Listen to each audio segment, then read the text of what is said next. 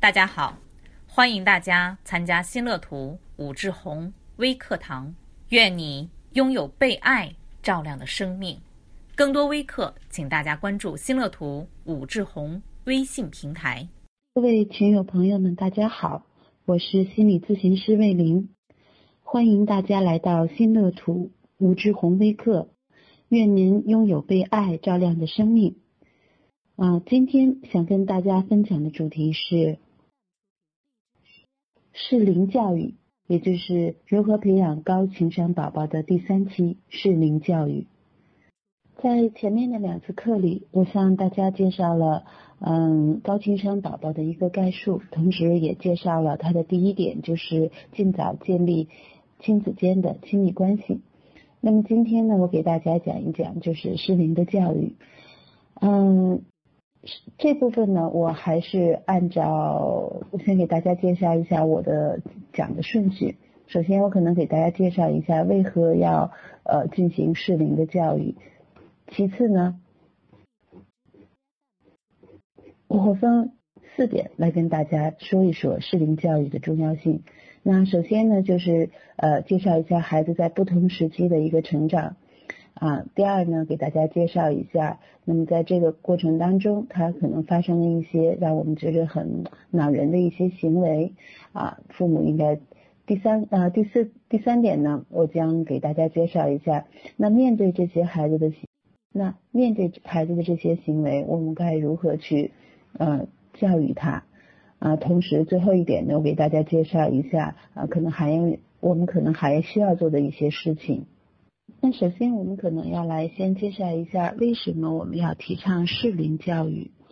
嗯，现在来讲，就在我的工作当中，也就是我的来访的者当中，我经常会发现有这样的情况，就是呃非常漂亮的一个女士进来的时候，她会跟我说她很自卑，她觉得她并不好看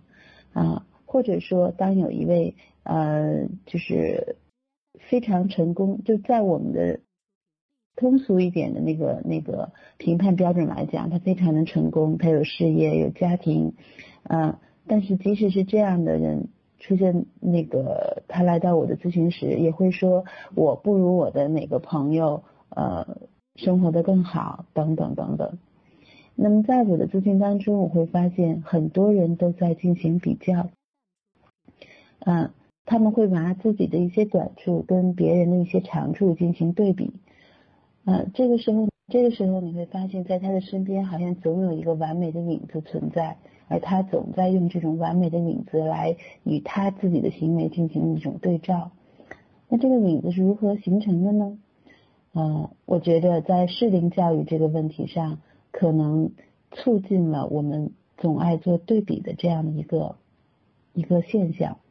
至少。嗯，我们没有采用适龄教育这种方式，也造成了，也成为啊我们追求完美的原因之一。嗯，因为我们都有这样的经历啊，比方说我们很小的时候打破了一个东西，可能家长就会非常的生气啊，你怎么这么鲁莽啊？或者说，当我们跟小朋友在一起玩的时候，可能我们很喜欢自己的东西，不想跟别人分享，那父母可能会说你怎么这么自私？啊，等等等等，而且我们在现在的教育当中，你也会发现，啊，父母和孩子经常会发生一些冲突，而冲突的本身，你去看的时候，通常都是我们大人会用一种成人的标准来去要求我们的孩子，所以造成了孩子有诸多方面的，嗯，在父母眼里看来不满意的地方，这些。呃，早期的这些教育的一些误区，都会给孩子造成一些心理上的创伤以及阴影啊。那么对于他未来长大之后对自信心的建立各方面来讲，都会有一定负面的影响。所以适龄教育在孩子最初的几年当中是非常重要的。今天我的课程呢，我会呃重点讲孩子一到三岁这个过程当中的适龄教育啊，因为这个时候。正是我们依恋建立呃依安全依恋建立的重要时期，同时也是我们啊为未来长大与他人嗯交往的一个基础模式的一个开始啊。那当然，这是我重点是零到三岁，我也会涉及到四岁以上的孩子们。那么在未来的课程当中，四岁以上的如何去处理他的一些行为，我会有更多的一些介绍。那么在今天来讲，我集中在零到三岁啊这个阶段。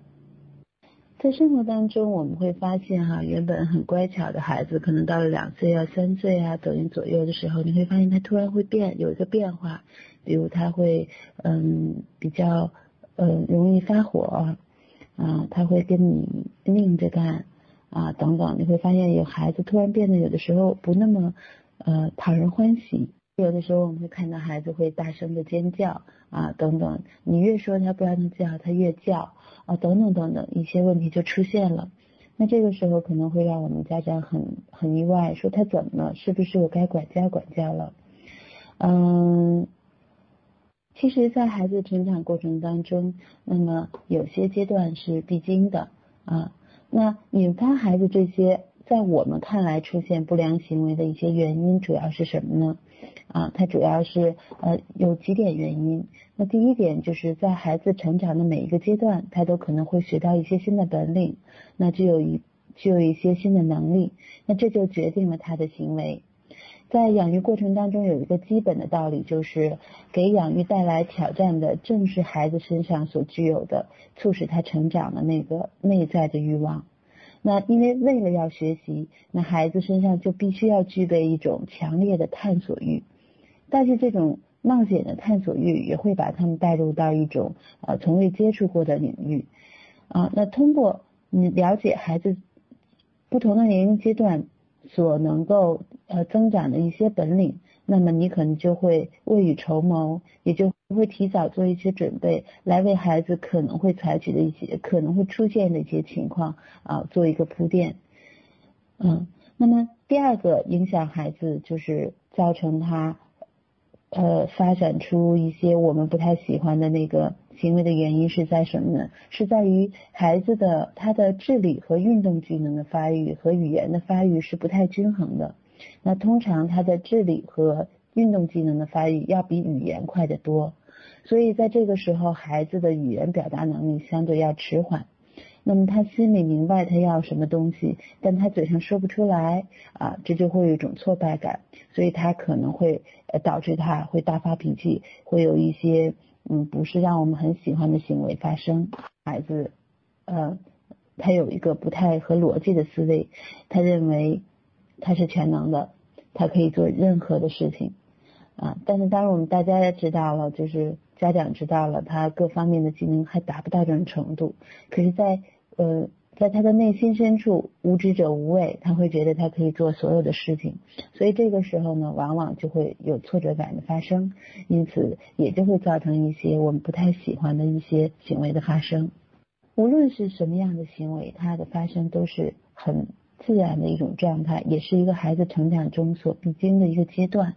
啊。那么，所以下面我来给大家介绍一下，那不同时期的婴儿他可能会有一些哪些技能的增长。那我们先来说说从婴儿到呃幼儿的这一个转变，也就是孩子在第一年当中有可能他哪个部分的成长。那么，孩子在婴儿的时候，大概有五个方面是需要呃。他会有新的技能产生的，第一个就是粗大运动的技能。那这类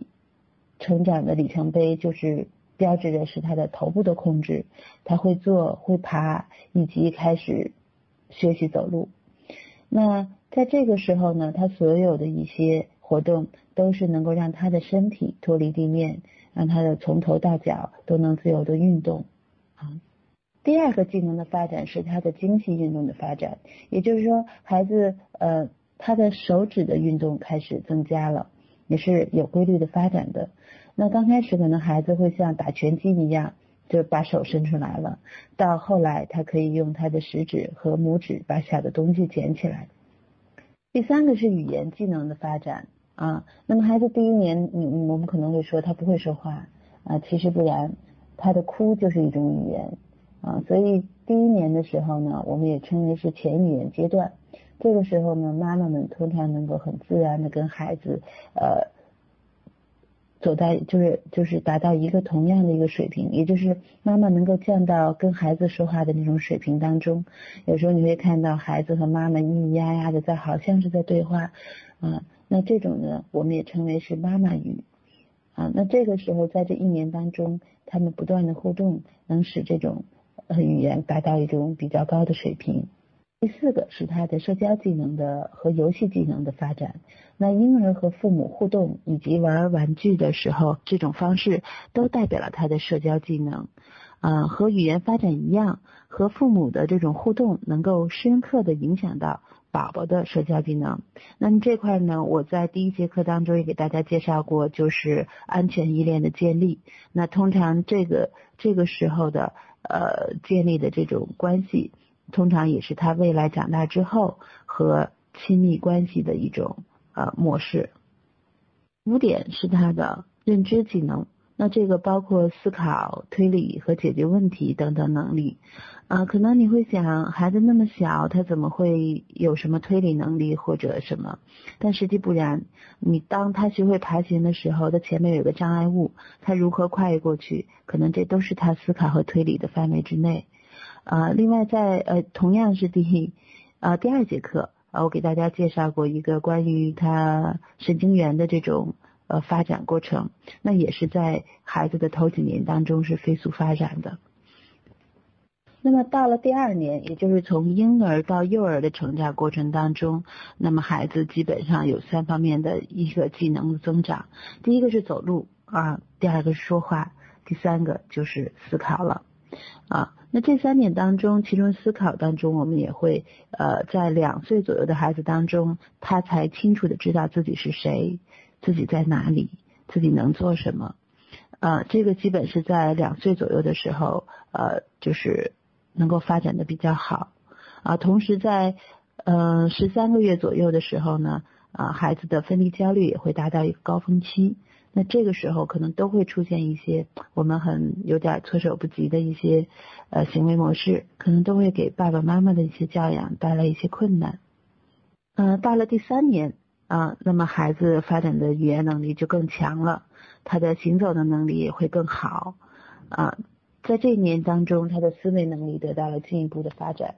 那通常到孩子三岁左右的时候，呃，他有几方面是表现的非常突出的。第一个就是他可能在家庭当中的协调能力更强，也就是说，呃，小孩天是天生的外交家，他在这个时候呢，可能就能够分辨出来家家里的各个成员之间的关系是怎样的，以及他自己如何能够达到自己的一些呃要求，呃，使自己能够得到一些满足，那么找谁说会更好啊？所以孩子在这个时候，他的平衡能力和协调能力会更强。啊，另外呢，他也会更关专注于自己的事情。另外，这个年龄段的时候，大概三岁左右，也开始要去幼儿园上幼儿园了。那么他的社交的能力又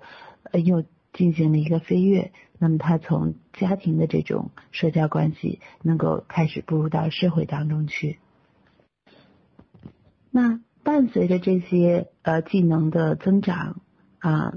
他的一些行为也就会出现了。那这里边呢，我大概给大家总结了八条，当然也不止不止这八条了啊，肯定还有其他的一些呃行为，但这里边我大概总结了一下，我们可能经常会看到的一些行为。啊，比如第一个，他就会用小手打人，你经常你经常会看到一个一两岁的孩子啊，他那手啪就去打妈妈的脸。啊，我记得有一个来访者曾经这么问过我说，嗯，他我们家孩子打了他。那个姥姥姥爷的脸，你说我是该管还是不该管？我都不知道该怎么说了。这个时候的小孩啊，比较容易出现这种现象。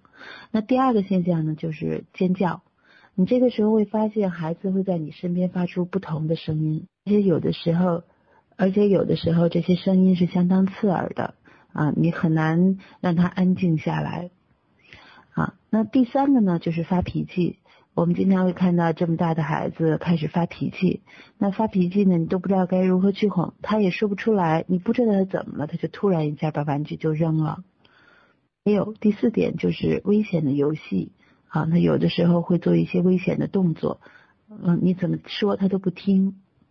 还有也是我们经常遇到的，就是说可能哪天带孩子出去玩儿啊，结果呢，嗯，你孩子带着玩具，另外一个小孩要要，就是想玩，但是自己的孩子就是不肯，然后你可能会对对跟对方的家长的时候说话的时候就会觉得比较尴尬啊，那这个时候我们会发现孩子好像不太懂得分享，嗯，好像是显得比较自私。另外呢，呃，孩子这个时候，呃，比如一两岁的时候，呃，一岁左右可能更突出，就是他会咬人，啊，他非常愿意咬人，也加上他刚刚开始长牙，啊，另外呢，嗯，另外呢，有的时候也会出现像我刚才说的用小手打人的情况，还有就是我们突然发现宝宝开始不听话了，他开始叛逆了，啊，他开始有了自己的一些想法。最后一点就是他有一些固定的思维，呃，比方说他一定要按照他自己的序呃顺序来，如果你打破了他的一些顺序，他就会跟你急啊，很不高兴。啊，那这就是在孩子成长过程当中，他就会经常出现的一些现象。啊，那我们该怎么做呢？我们会发现，成长中的孩子总是前进两步又后退一步。那在孩子的每一个成长阶段，他们的心情在平衡状态和不平衡状态之间来回摇摆。当他们向前迈入未知的领域的时候呢，或者在寻找新的朋友或尝试新的事物的时候，那伴随着就会出现一些焦虑不安。那由此也带来了一些养育问题。这个呢，也就正是我们所说的，孩子们应该对适龄的行为有所认识，这样才能够给孩子们与年龄相应的指导。啊，那刚刚呢，我给大家介绍了一些孩子在这个过程当中有可能增长的技能，以及他们可能有可能发生的行为。那么下面我们针对他这样的一个行为，我们应该怎么样去调整心态？怎么样去具体的操作会更恰当一些呢？嗯，有一次在楼下，我带着孩子，呃，就是跟邻居们一起玩的时候呢，啊，有一个还不到两岁孩子的妈妈正带着孩子玩，结果这个小孩就是都是小孩子们，所以他可能也是个男孩，手也比较重，然后就抢玩具，就把旁边一个三岁的孩子啪打了人家一巴掌。那妈妈就一边把他抱着，一边还一边就是特别的尴尬啊，说那个啊对不起，啊说他打人了，然后同时也开始跟我说说你看我是不是该教育教育我的孩子了？那经常会有妈妈这样问我，她说是不是我们应该开始教育孩子了？呃，其实呢，这个妈妈忽略了一点，就是实际上，实际上我们在跟嗯孩子。接触的那第一天开始，其实教育就在当中了。那我们和孩子做的每一件事，其实都是教育。从第一声哭到第一次说不，都是你和宝宝之间的一种互动。那在不同的阶段，教育这个词也有不同的含义。那像在最初的时候，那教育可能是一种关系，而不是一连串的方法。啊，这个呢，在我第一节呃第二节课当中。有了详细的一些介绍。那么，首先我们教育的第一步是要跟孩子建立一个亲密的啊亲子关系。如果你在第一段的时间当中的教育是和父母和孩子相互依赖的这么一个养育过程，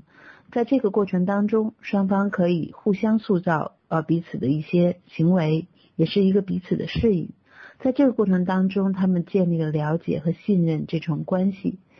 如果在第一个环境当中，我们这个关系建立的非常好，那么呃爸爸妈妈在进入他第二个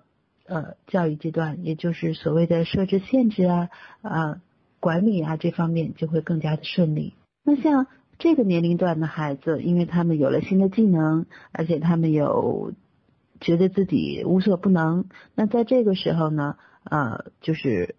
可能会带来一些问题，比如说这个时候的婴儿他非常清楚自己要做什么，他也不太会轻易的改变。那用大人的话说就是很有主见。那像两岁左右的孩子在这方面表现的还是比较突出的。嗯，如果当涉及到人地点或者事情的时候，他们都会有很强烈的固定思维，甚至可以用顽固来形容。那有一些宝宝他非常喜喜欢有规律，而且不希望接受任何的改变。那此时如果要是呃去改变他这种思维方式，父母们就会要花一些心思的。那么我们可以用谈判的方式来对付这样的一个呃麻烦啊。通常情况下，这需要我们爸爸妈妈能够站在孩子的立足点去考虑问题，然后渐渐的把他引向啊你希望的那个方向。就我有时候会带孩子去超市买东西，那个时候啊，因为买东西嘛肯定是很琐碎的，也很时间比较长的。啊，可是孩子知道，我们每次去那个超市一定会给他买一个他喜欢的糖果，啊，通常可能是个棒棒糖。所以呢，在每次去超市的时候呢，我都会不停的跟他说，啊，我们一会儿就去拿棒棒糖，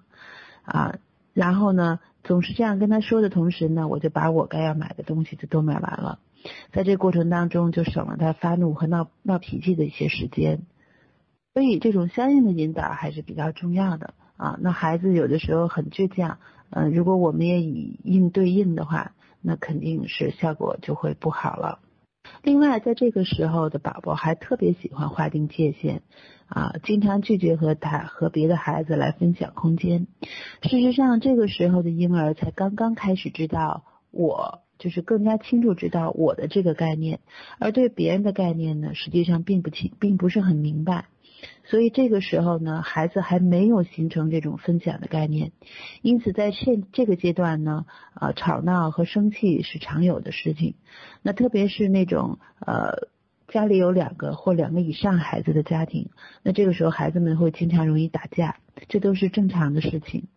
这个时候的家长切记，呃，拿成人的标准来要求他，啊，比方说他不分享，你就会觉得他很自私，那这个实际在孩子的内心深处是很受打击的，呃，在这跟孩子说话的时候，这呃，我也在这块儿特别强调一下，就是我们一定要针对孩子的行为去说一些事情，而不是要针对他的人格，啊。